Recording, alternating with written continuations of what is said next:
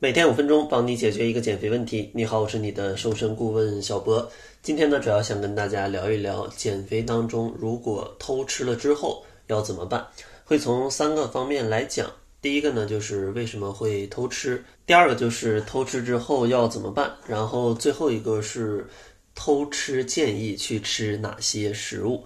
因为马上也临近五一了，所以在五一的时候，减肥的朋友们肯定或多或少都会吃多一点。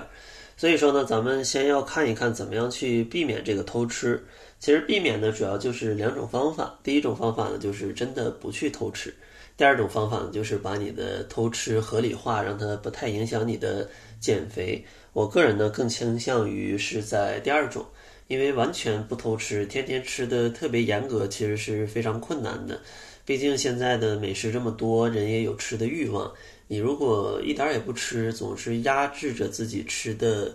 欲望，那是容易暴饮暴食的，容易反弹的更厉害的。所以说，建议大家可以把偷吃合理化，每周呢可以偷吃个就是吃的。放纵一点，可能一到四次，我觉得都没问题。但是具体是几次，大家可能要根据自己的方法去做一个调整。如果大家减肥的话，建议每周可能去放纵或者聚餐吃个两到三次，是一个还 OK 的范围。如果你超过了这个次数，可能顿顿都吃的非常的暴躁，那可能你要优先思考一下怎么调节自己的饮食，而不是说怎么样去，呃。考虑偷吃的问题了，然后第二个呢，就是如果偷吃之后吃多了，咱们应该怎么处理？其实这个呢，也要看你具体吃多少。如果你只是偷吃了一块小蛋糕，或者说偷喝了一杯奶茶，像这种比较轻微的偷吃的行为，甚至偷吃几块饼干，那这种情况其实你只需要减少一下当天的一些主食，或者说一些肉类、一些油脂类的食物，去降低一些热量。来让它达到一个平衡，这样就可以了。如果你的情况比较严重，可能连续几天暴饮暴食，这个减肥压不住了，然后吃的非常的暴躁，那这种时候其实建议你第一点要接受自己，别说马上就去节食，那这样的话只会让你未来可能爆发的更严重。建议如果遇到这种情况，呃，咱们就平常心看待就好了。之前多吃就多吃掉了，接下来咱们再用健康的方法来去。正常开始减肥就可以了，其实没有什么特别好的补救办法。当然，如果你想要未来的两三天可能体重能下降的稍微快一点，那就建议你可以少一点盐，然后呢可以适度的去运动一下，同时呢每餐去吃到八分饱。另外呢可以吃一些富含钾的食物，这样的话可以帮助你促进一下呃身体的排水，比如说像吃一些香蕉或者一些呃蔬菜。吃一些这种食物，呃，有一定的帮助。但是减肥它是个长期的事儿，并不是说这几样食物就能帮助你彻底瘦下来。所以说，还是建议你修改一下自己的减肥方法，可能更加柔和一点，呃，更加轻松一点。这样的话才不太容易反弹，甚至说暴饮暴食。然后咱们来说减肥，如果偷吃的话，我推荐大家去偷吃什么食物？其实减肥真的。嗯，不是像大家想象的那么痛苦的，因为真的太多的朋友一提到减肥词儿就觉得哇太难了，太累了，太苦了，啥也不能吃，肉也不能吃，主食也不能吃。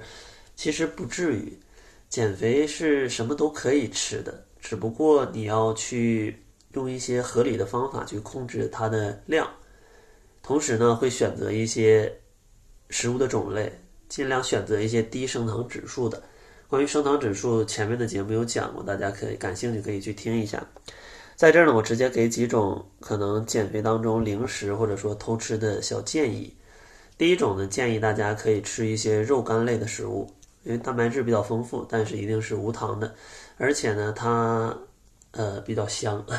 呃满足感比较强。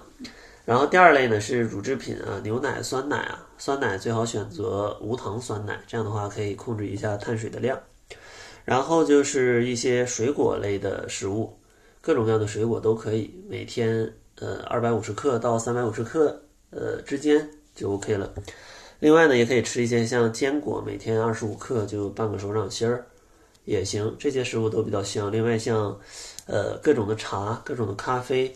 如果真的想喝奶茶，可以尝试自己动手去做一做，然后稍微放一点点糖就好了，别放太多的糖，因为外面的那种甜度其实是放非常非常多的糖的，是很容易发胖的。